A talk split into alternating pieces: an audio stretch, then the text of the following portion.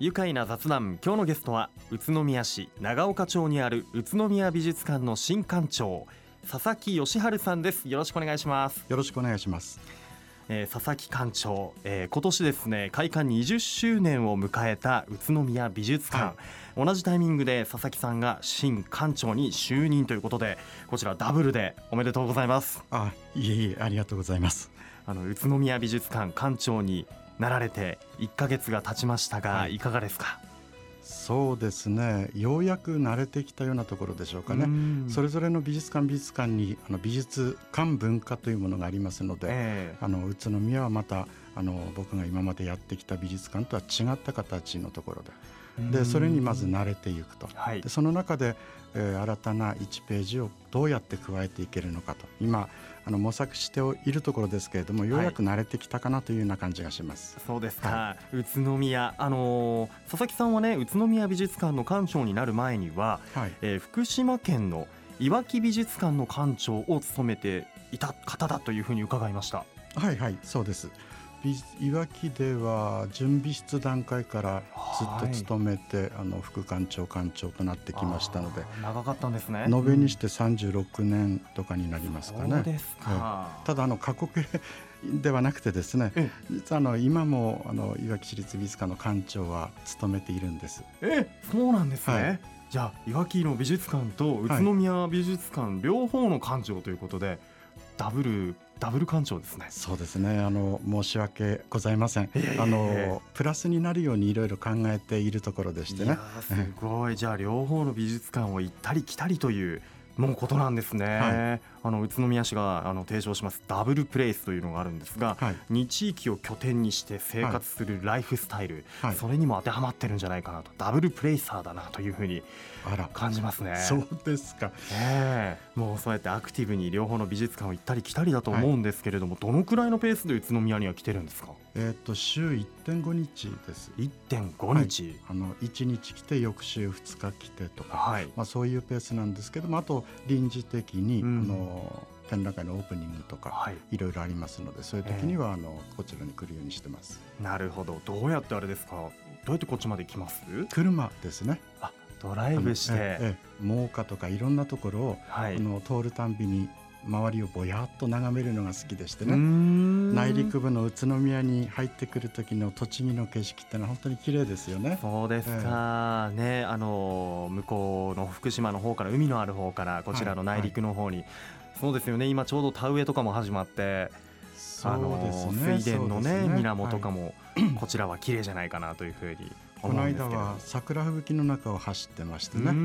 本当に良かったですね、えー、もうそうやって景色を楽しみながらも、宇都宮に向かってきているということなんですが、はい、えー、宇都宮美術館のこう館長をやってほしいというふうにこう打診された時そんなお話が来た時っていうのはどんなお気持ちでした、はいはい、うん。あの困りましたね。仕事が増えちゃうなみたいな。あのまああのいろいろいわきの方にも残れというふうに言われていてで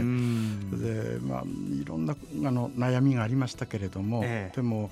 あの来てほしいという話をいただいたということは、はい、あの一定の評価をいただいたのかなと。だったらばダブルプレイスではないですけども、えー、2つの地域の館長を務めながらできることをやっていきたいなと、はい、それでなければできないようなことが、まあ、僕が館長になることによってプラスアルファとして宇都宮に一つ何かを残すことができるんじゃないかなとは考えました。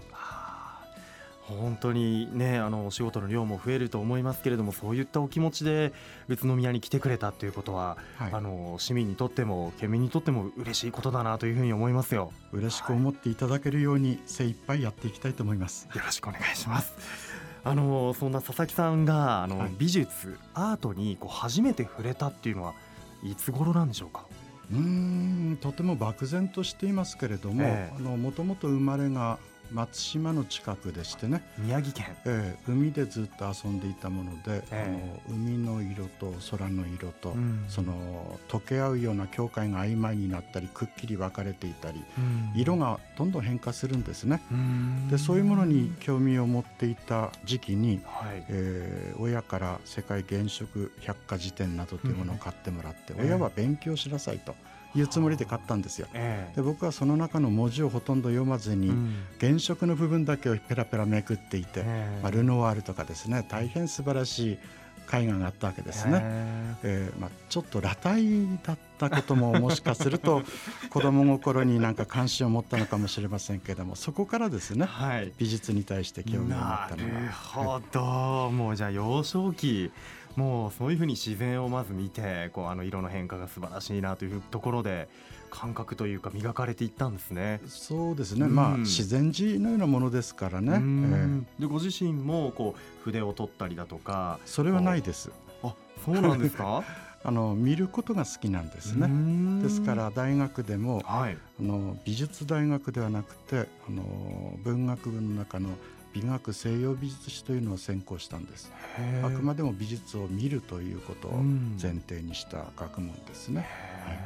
あの宇都宮美術館はやっぱ西洋アート、はい、あの専門とされている西洋アートも多数収蔵していますよね。はい、そうですね。20世紀の美術を、まあ、あの宇都宮の場合にはあの日本の中でも極めてユニークであの生活とデザインというものをそのあの視点の中に持ち込んでいるんですね。これは日本の中で本当に数少ないんですよ。はい。でそうした視点の中から20世紀の美術を捉え直していくという活動を行っていて、はい、あのまあ、ご存知のように大変有名なマグリットをはじめとして、カンディンスキーやクレーといったようなあるいはシャガールといった、えー、20世紀を彩った代表的な作家たちの作品がこの宇都宮にあるんですね。はい、まあ、そういう点では僕が専門としてきたところと非常に近いので、はい、あのこれもなんかやっぱり一つの縁かなというふうには感じています。なるほど。ご縁もあって、はい、さらには宇都宮にしかない宇都宮ならではの こう収蔵されているアートが多数あるということなんですね。そんな宇都宮ですけれどもあの館長今まで宇都宮で行ったことのあるこう好きな場所ってありますか？あの実はね宇都宮には、えー、今から30年以上前に何度も何度も来てるんですよ。えどえなんでですか？あの関東地方の中でも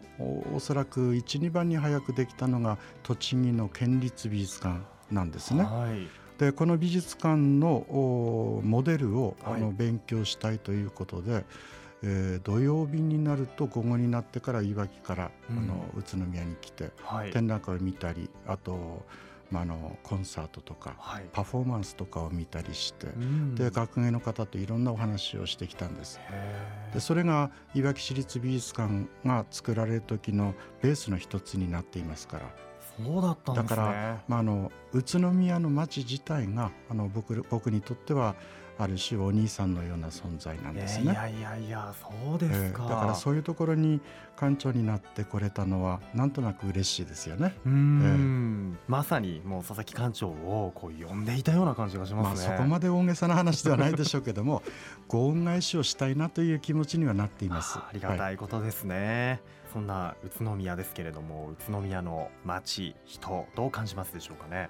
そうですね結構あのこういう言い方は失礼ですけども思っていた以上にやはり文化的な成熟度は高いんじゃないかなと思います。そうですそれから、うん、宇都宮という町自体に対してのある種の愛着心っていうのも高いような感じがしましたね。はい。そうですね、えー、みんなあのー都って言っていたりして自分のことを、はい、はい、結構あの誇りに思っている祭りの時とかもガンガン前に出ていたりしますからね。そうですね。はい、お祭りにしても美術にしても歴史にしても大きなくくりで言うと文化なんですね。ですから文化を大切にする街になってほしいなと。でそのうちに美術館が少しでも貢献できればいいんじゃないかなというふうには思います。なるほど、はいあの宇都宮には文政芸術大学もあったりそうですね、はい、はい、あのアートに造形の深い方もね。何人もいます、はい、そうですか。そういうねアートに造形深い方も多いような気がするんですよね。そうですね。この後も、えー、佐々木さんのお話そして宇都宮美術館のお話伺っていきたいと思います。それでは一旦ブレイクしましょう。さあ愉快な雑談改めまして今日のゲストは宇都宮市長岡町にある宇都宮美術館の新館長佐々木義治さんです。よろしくお願いします。よろしくお願いします。あの宇都宮美術館と言いますと、はい、えー、去年開催されましたスター・ウォーズ展が記憶に新しかったりあとは、ね、はい、灌漑プロジェクト地域産業とデザイン宮野中線を開くが、はい、えー、こちら日本デザイン振興会主催のグッドデザイン賞に輝いたりと、はいはい。本当話題にこと書きませんが今はですね新館長になられて20周年になった今どんな企画展コレクション展やってるんでしょうか？えー、ちょうど今あと、まあ、5月の7日で終了いたしますけれども、はい、えー、ベルギー奇想の系譜という展覧会をやっております。はい、あのマグリットが大変ここのコレクションでは有名なわけですけれども、はい、このマグリットがやはりベルギーの作家でして、うん、なぜあのような表現を取ったのかと単に20世紀の新しい考え方だけではなくてですね彼の背景の中に、うん、の長い長い奇想の系譜という歴史があるんですねしかも奇想ということなんですねはいはい、はい、うん長い長いってどれくらいなんですかそうですね500年以上になりますかね500年にわたるそのアートの歴史を紐解いていくような展示になっていると、はいね、国としていうとヨーロッパでも有数の美術家たちを輩出しているのがベルギーなんです。そうなんだ。チョコレートでも有名ですけど。そうですね、はい、おっしゃる通りですね、えー、美術家も多かったということでやっぱ画家さんが多いんですか？多いですね。とりわけ画家の中でも例えばボスとかあるいはブリューゲル、はい、これは一族が画家ですけれどもその他にも日本でも大変有名なルーベンスとかえそこからずっと今日にまで長い長い歴史の中で培われてきてるんですね。なるほど、はい、こうベルギーのやっぱもうこの奇想の系譜展ということなんですけれどもベルギーのこう作家の特徴的なところとかってあるんですか？それはね一言では言えませんけれども奇想の系譜という今回の展覧会は、はい、マグリットとかあるいはヤン・ファーブルとかですね新しい作家たちの中にクノップフとかですね、うん、極めてこうユニークな個性個性的で、うん、なおかつそのあの幻想的なあ。の作品が非常に多いんですね。じゃあなぜなのかと辿っていくとなんだ500年以上も前にボスとか、極めておかしいおかしいというか 不思議な絵を描く作家がいたんじゃないかというふうに。でそれをこうつなげていったのが今回の展覧会なんですね。マグリットだからあのいわあの宇都宮の宝というふうに考えていけばですね、えー、このマグリットを本当によく理解していくためには今回の展覧会をぜひ一度見ておいた方がいいなというふうに思います。はい、なるほど。ちょっと本当あと2日ですけど見に行きたいですね。これはあのめったに見ることができない作品群ですから、ねえ。ー、ぜひこの機会に。はい今お話の中にねあの、はい、宇都宮の宝、はい、マグリットの絵があるんだよというふうにおっしゃってましたが、はい、それが大家族という絵なんですよね。そうですね、ね、こちらはうん、これは絶対見たことあるという人が多いと思うんですけれども、ね、はい、鳥が翼を広げて真ん中で、えー、羽ばたくようなこうシルエットが描かれているんですが。そ、の奥には白い雲と青い空がその見えていて、でもこれは空をくり抜いているようにも見えるし何かこう手前に黒い透明のフィルムを空にあの当てているようにも見えるといろんな見え方ができるあの解説が上手ですね。いやいやいやいやとんでもないです。大空に羽ばたいているような大家族、はいはい、これで家族なんだというふうな疑問を持つ方もいるかもしれませんが。そうですね、はい、これあの細かく説明してくるとまたちょっと今日の時間では足りないんで、はい、えー、後日にまた譲るとして、はい、あの大家族というタイトルとこの巨大な鳥のイメージ、えー、これはですね例えば子供の時にこれを見て奇妙な絵だなと思いますよね。で中学生になってみた時にただ奇妙なのかあるいはなぜって考えるかもしれない。で大学生になってきた時にちょっと知識が入ってくる、はい、また見方が変わる。で僕のように60歳くらいになるとまたまた変わるんですね。あの何が書いてあるか分かる絵というのは、はい、あの場合によってはつまらないものですね、はい、子供の時に一度見てからもう見なくてもいいや。でもマグリットのこの作品は人生の節目節目に何度見ても新しい発見が新しい出会いがあるんです。だからこそこれは名作なんですね。こういう作品を持ってるっていうのはだから宇都宮にとって宝だと言ったのは、えー、子供の時からお年寄りになるまで何度見ても飽きない新たな発見がある。その度に自分自身が成長していくわけですね、はい、何度もぜひ見ていただきたいなと思いますね。これはもう一回行くしかないな、まあ、あえて言うとですね、えー、まあ、大家族というタイトルについても、まあ、意味があるんですけれどもここの際それは置いといて家族で見るということを促したいなと僕は思いますね。ぜひちょっと息子を連れて行きたい。親子だけ親子で見たり、あるいはおじいちゃんおばあちゃんも含めて大家族で見ると、そうするとまた見方が変わってくるのかなとも思いますね。なるほど。奥が深いですね。本当に。これはじゃあ足を運んでぜひもう一度僕も見てみたいなとい。うふうに思います、はい、ありがとうございます。それにしてもこうマグリットの大家族の絵があるからこそ今回のこのベルギーの基礎の系譜展というのが実現できたということもあるんじゃないですか、やっぱり、おっしゃる通りですね。ですよね、はい、えー、宇都宮美術館これからのこの宇都宮市でどんな存在でありたいとお考えですか？そうですね。単純に言えばやはり市民に親しまれる美術館、うん、ありきたりなんですけれどもこれは本当に大事なことだと思います、はい、市民が誇りに思い、うん、市民が楽しみ。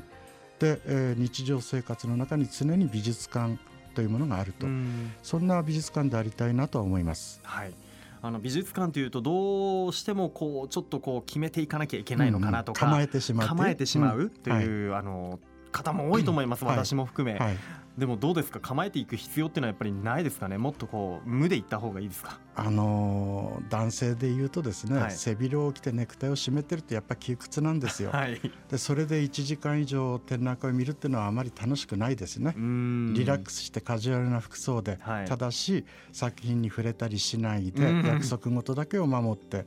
あのそうすると本当に楽しく見ることができると思います。ね本当あの前行った時は本当時が止まったかのように僕は時間が止まってるんじゃないかというようなあの空間を感じましたね。はい、はい、そんな中でこう美術に没頭するお休みという日があってもいいかなというふうに最近では思うようになりました。いいぜひ。はいぜひ、えー、そうしていきたいと思います、えー、さあじゃあ番組聞いているリスナーに、えー、一言メッセージお願いできますでしょうか？そうですね。現在開いている展覧会も大変ユニークで面白い展覧会です。それから今年はデザインの展覧会あとはあの絵本の展覧会といったように幅広い展覧会をやりますのでぜひ美術館に一度と言わず二度三度四度と足を運んでいただければというふうに思います。はい、本当にあのワークショップとかもちょっとやってほしいなと思うんですけれども、そう、ね、いかがですか？はいはい。あの、はい、展覧会ごとに、あの考えて計画をしております。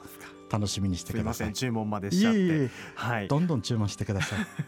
どんどんと美術館でこうね、はい、美術館に親しんでいきたいなというふうに僕は思いました。はい、えー、今回企画展、えー、宇都宮美術館開館20周年記念ベルギー奇想の系譜展は、えー、5月7日の日曜日までとなっております。えー、皆さんもこのベルギーの後に触れに宇都宮美術館足を運んでみてはいかがでしょうか。では最後にこのワードで一緒に締めたいと思います。佐々木館長一緒によろしいでしょうか？はい、わ、はい、かりました、ありがとうございます。それでは行きましょう。せーの。美術館愉快だ。宇都宮。ありがとうございます。これからも素敵な企画よろしくお願いします。お仕事頑張ってください。ありがとうございます。愉快な雑談。今日のゲストは宇都宮美術館の新館長佐々木義治さんでした。どうもありがとうございました。ありがとうございました。住めば愉快だ宇都